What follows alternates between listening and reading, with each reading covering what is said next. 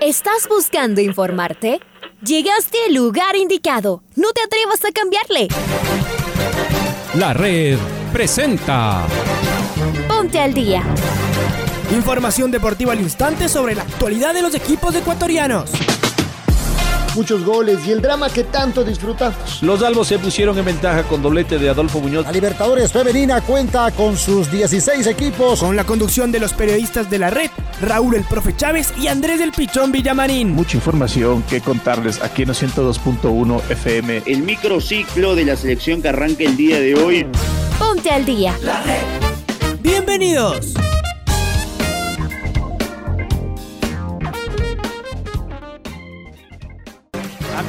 Amigas, hola, hola, ¿qué tal? ¿Cómo les va? ¿Cómo están? Tengan ustedes un cordial y afectuoso saludo. Miércoles 11 de agosto del presente 2021. Arrancamos, iniciamos, comenzamos de esta programación deportiva. En el micrófono de la red le saluda Andrés Villamarín Espinel en un día que arrancó con muchísima información, con la presentación de Leo Messi pasadas las 4 de la mañana. Quiero saludar con Raúl Chávez, te saluda Andrés Villamarín Espinel, está en Control Master Paola Yambay.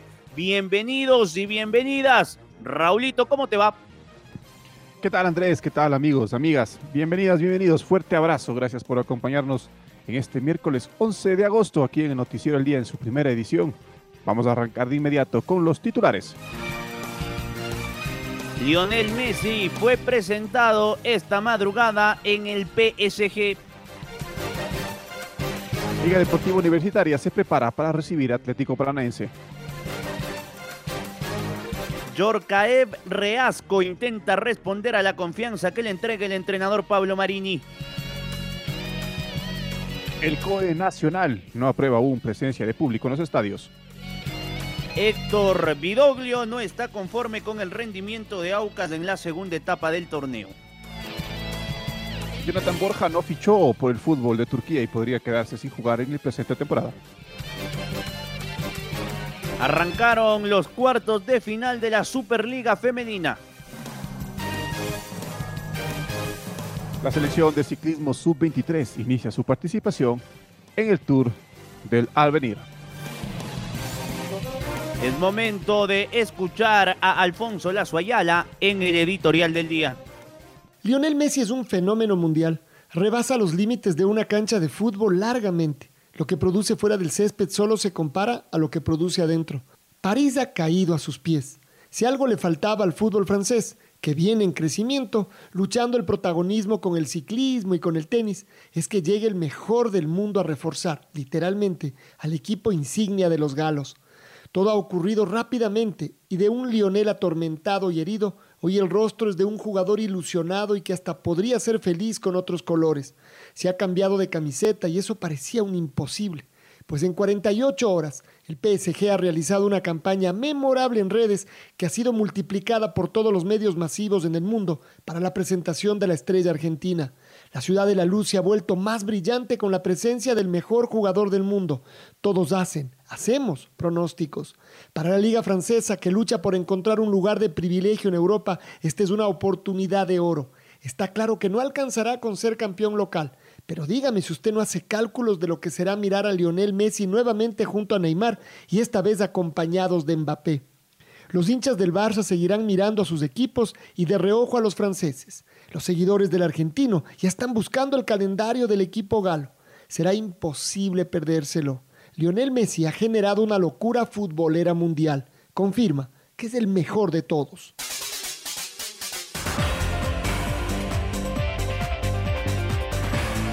Lionel Messi fue presentado en el PSG. Mi sueño es volver a levantar otra Champions League. El futbolista argentino de 34 años firmó su contrato con la entidad francesa y protagoniza una conferencia de prensa que será recordada por todos los tiempos en el fútbol. Lo escuchamos a Messi, a ver, lo tengo por acá, algo cortito. Tan rápido no era, no era sencillo, así que quiero eh, agradecer primero eh, el trato. La verdad que, repito, estoy, estoy feliz de estar acá, estoy ilusionado, con muchísimas ganas, tengo eh, la ilusión y la, gana intacta de, seguir ganando y por eso vengo a este club, porque es un club ambicioso, veo la, el cuerpo técnico y la plantilla que tengo y creo que, que está preparado para, para intentar pelear por todo, para intentar conseguir todo y ese es, es mi objetivo, ¿no? Seguir, seguir creciendo, seguir dando pasos, seguir ganando títulos y, y por eso por eso vengo a nuestro club. Ojalá que todos juntos lo podamos conseguir. Quiero agradecer a la gente de, de París. La verdad que fue una locura mi, mi llegada. Fue sorprendente. Si, si hacía falta algo más para que esté feliz, eh, fue terminar de, de redondear todo, el, el recibimiento, el trato. Y estoy seguro que vamos a disfrutar muchísimo este, este tiempo juntos y vamos, vamos a pelear por, por los objetivos que este club tiene. Y nada, eh, con ganas de empezar, agradecer nuevamente al presidente Leonardo, todo el, el Paris Saint Germain y, y, y nada, muchas gracias por, por estar acá y, y nada, que arranque todo nomás. Muy bien, ahí está Messi, que jugará con el número 30 en el PSG. Fue presentado esta madrugada hora ecuatoriana, mañana en territorio francés.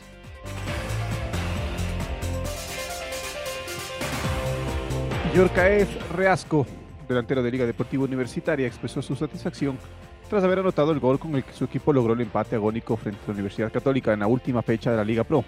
Escuchemos parte del diálogo que mantuvo en el programa de Jornadas Deportivas de Radio La Red. Y bien, bueno, gracias a Dios tuve la oportunidad de marcar eh, y la verdad es algo que practicamos eh, casi todos los días acá en liga con el profe. El profe ya desde varios partidos nos viene diciendo que partemos de afuera, nos ponemos a practicar y bueno, me, se me dio la oportunidad, me fui hacia la banda y pude, pude sacar el, el zapatazo y marcar. ¿Qué está cambiando con el nuevo director técnico Diorcaez? Muchísimas cosas. Eh, la verdad, eh, los entrenamientos están siendo muy intensos, muy intensos. Cada partido se planifica de una manera totalmente diferente. Obviamente, siempre manteniendo nuestro estilo de juego que estamos eh, plasmando, pero cambian ciertas formas de entrarle al rival. Entonces el profe Marini estudia mucho al, al, rival y eso es muy bueno para nosotros porque nos da varias ideas para, para enfrentar a los equipos. Las palabras de Yorkaev Reasco. Está el pato Javier Díaz ya del otro lado. Y vamos a escuchar porque Liga tiene que jugar el día de mañana a partir de las 17:15 ante el Atlético Paranaense en la Copa Sudamericana. Paranaense llega hoy al país de Pato Javier. Bienvenido. Amigos amigas del Noticiero El Día, ¿cómo están? Liga Deportiva Universitaria enfrentará al Atlético Paranaense este jueves a las 17 horas con 15 minutos. El rival, el Atlético Paranaense, en el partido de ida de la serie de cuartos de final de Copa Sudamericana. Los albos intentarán sumar una victoria con la mayor cantidad de goles posible para luego visitar la próxima semana al Furazao en su casa en Brasil por parte del equipo brasileño, la información que manejamos es que llegaría el día miércoles a la capital de la República sin la presencia de su máximo goleador y figura, Vitiño, quien fue transferido al Bordeaux de Francia. Por otro lado, el arquero Santos y el jugador Abner ya están con el equipo practicando y serán parte del plantel que visite la capital de la República. Estos dos jugadores fueron parte del equipo campeón eh, olímpico de Brasil en las últimas Olimpiadas de Tokio 2021. El choque entre Albos y Furazao será a las 17 horas con 15 en el estadio Rodrigo Paz Delgado este jueves. Para el Noticiero al Día informó Patricio Javier Díaz.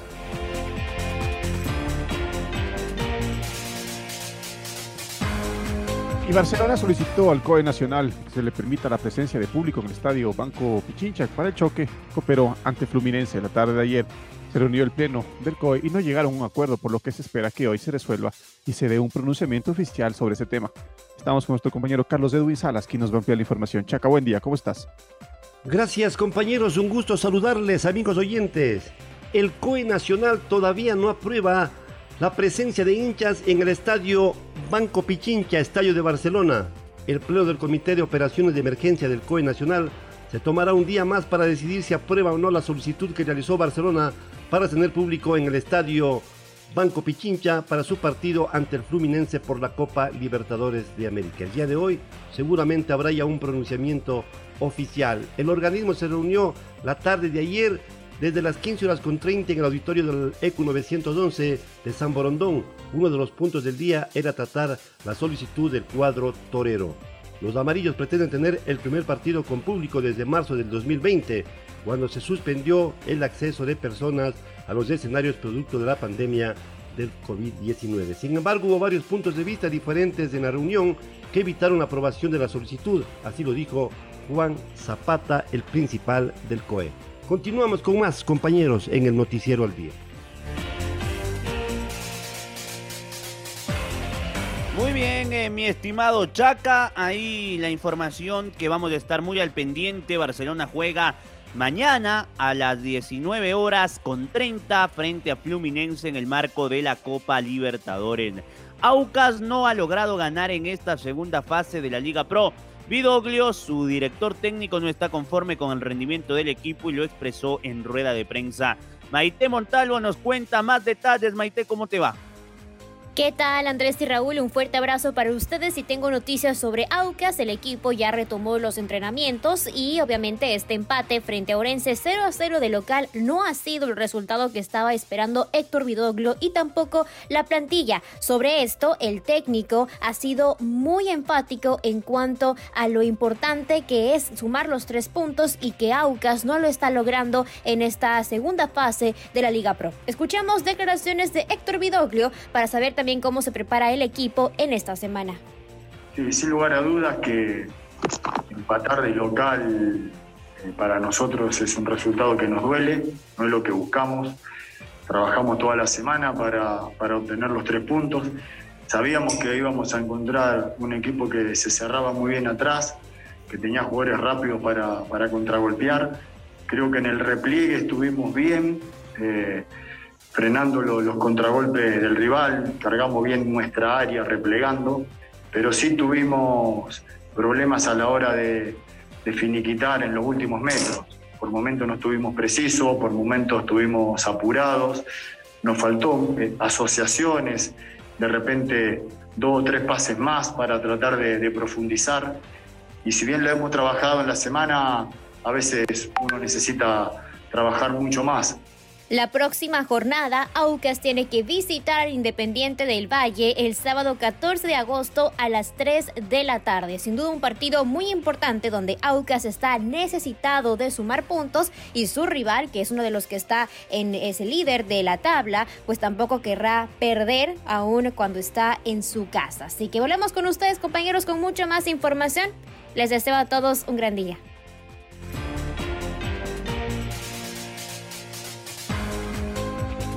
Gran día también para ti, Mai. El jugador ecuatoriano Jonathan Borja se quedaría sin jugar en la temporada 2021, una vez que no se pudo concretar su fichaje con el Bolospur de Turquía cuando aparentemente todo estaba arreglado. El representante del jugador Hernán Banato señaló que lamentablemente sus papeles no estuvieron en regla y no se pudo dar el fichaje al fútbol de Turquía. Todo estaba acordado e incluso el equipo aceptó que llegara sin ritmo de juego, pero no pudo ser contratado. El empresario sostuvo que Borja debe solucionar sus temas personales y luego esperar una nueva negociación con otro club. Sin embargo, el tiempo corre y es complicado porque el libro de pases está por cerrarse.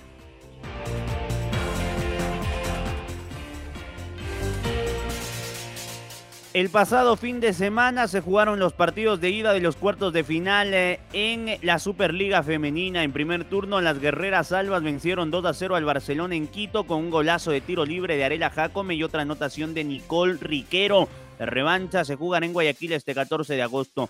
Fuera de casa, el gran favorito Deportivo Cuenca venció por la mínima expuse con gol de Madeline Riera que extiende su dominio como la máxima goleadora del torneo con 27 anotaciones. Dragonas pisó fuerte como visitante y derrotó 0-1 a Carneras UPC gracias al gol de Mayra Olpera que le da la ventaja a las dirigidas por Vanessa Arauz. Finalmente, en el Bellavista, Ñañas extendió su racha tras vencer 2 4 al Macará. Jessica Caicedo, Ambar Torres, Merly Zambrano y Mayret Pérez anotaron para el Club Rosa, que tiene un pie en semifinales. Los partidos de revancha se juegan desde el 14 de agosto.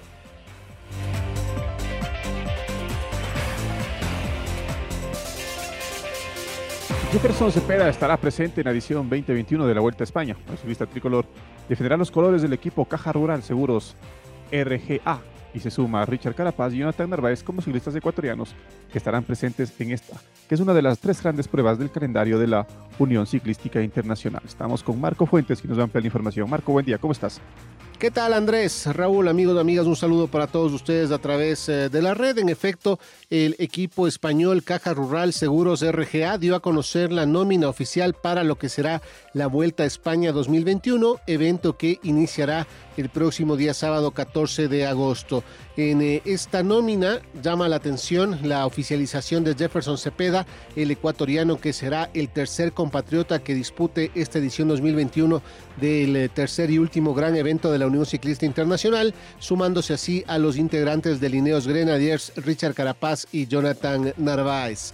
Junto a la participación de Jefferson Cepeda, el Caja Rural confirmó la presencia de los debutantes Álvaro Cuadros, Oyer Lascano y Sergio Martín, y junto a ellos estarán John Averasturi, Julen Amezquieta, Aris Bagués y Jonathan Lastra. La formación española también eh, recordó que sus corredores más experimentados para este evento serán John Averasturi y Joren Amezqueta, con lo cual quedó conformada así la nómina del equipo dueño de casa, que afrontará una vez más esta competición que cierra el calendario de las grandes pruebas del World Tour de la UCI.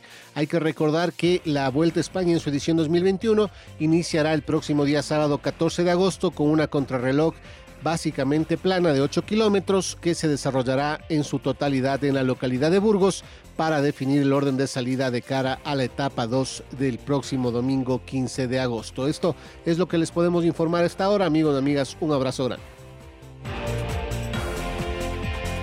Otro abrazo, mi estimado Marco. Ahí la información del ciclismo. La luchadora ecuatoriana Lucía Yepes habló a su arribo al país tras su actuación en Tokio y la ecuatoriana que consiguió un diploma olímpico hizo un balance de su experiencia olímpica vivida en Tokio.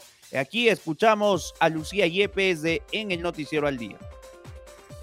Sí, me sentí súper emocionada ver gente que en los Juegos Olímpicos ya había campeones olímpicos, campeones mundiales, pero yo me sentía ya grande estando allá cuando ya vi mis posibilidades de ir a buscar mi medalla de bronce, lastimosamente una lesión.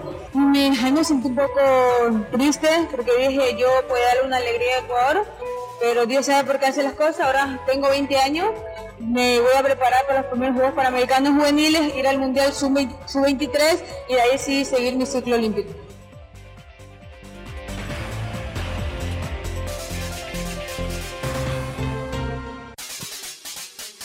Es momento de escuchar el gol del recuerdo. El gol del recuerdo.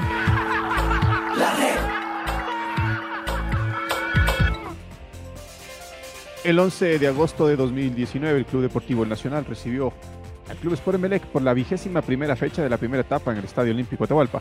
Los criollos impusieron 1-0 con este gol de Miguel Segura, que lo recordamos a continuación con los relatos de Pablo King y los comentarios de Patricio Granja. Vamos al lanzamiento libre, tiro libre para el rojo, tiro libre para el equipo del Nacional. ¿Cuántos hombres de Emelec están en la barrera? Dos, cuatro de Emelec en la barrera.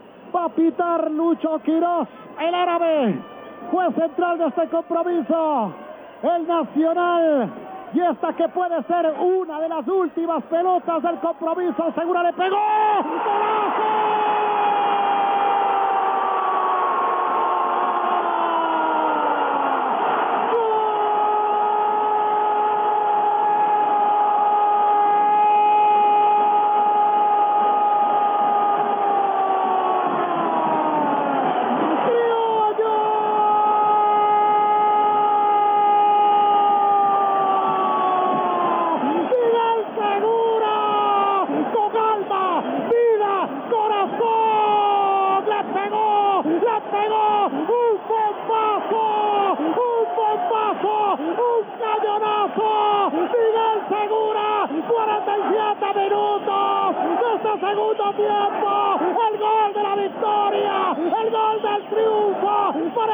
Nacional. El rojo, acá en el Atahualpa. ¡Qué pelota! sensacional, maravillosa, por los clavos de Cristo. El Nacional, el Nacional tiene uno, Emelec cero. Muchas gracias, muchas gracias, muchas gracias, muchas gracias, Miguel Segura. ¡Qué bombazo! ¡Qué golazo! ¡Maravilloso tanto del equipo militar del Nacional que le gana a Emelec en un partido bravo, durísimo! Aquí en el Atahualpa, el Nacional de Zuleta. ¡Uno! Emelec 0. Amigos y amigas de la red, la red desde las canchas. Para ganar un partido como estos, nada mejor, ¿no? Que esta receta médica de colgarla en un ángulo de tiro libre en el minuto 92. Miguel Segura entró para que quede escrito en la historia de estos enfrentamientos que se los puede ganar con un verdadero golazo. Espectacular tiro libre como para ponerle el gol que nos debe dar los tres puntos, como para ponerle nombre, título y a esta obra darle un final feliz. Nacional a los 92 de tiro libre, Miguel Segura, para ganarle 1 a 0 a este mezquino y temeroso MLE. Ahora ya estás al día junto a nosotros.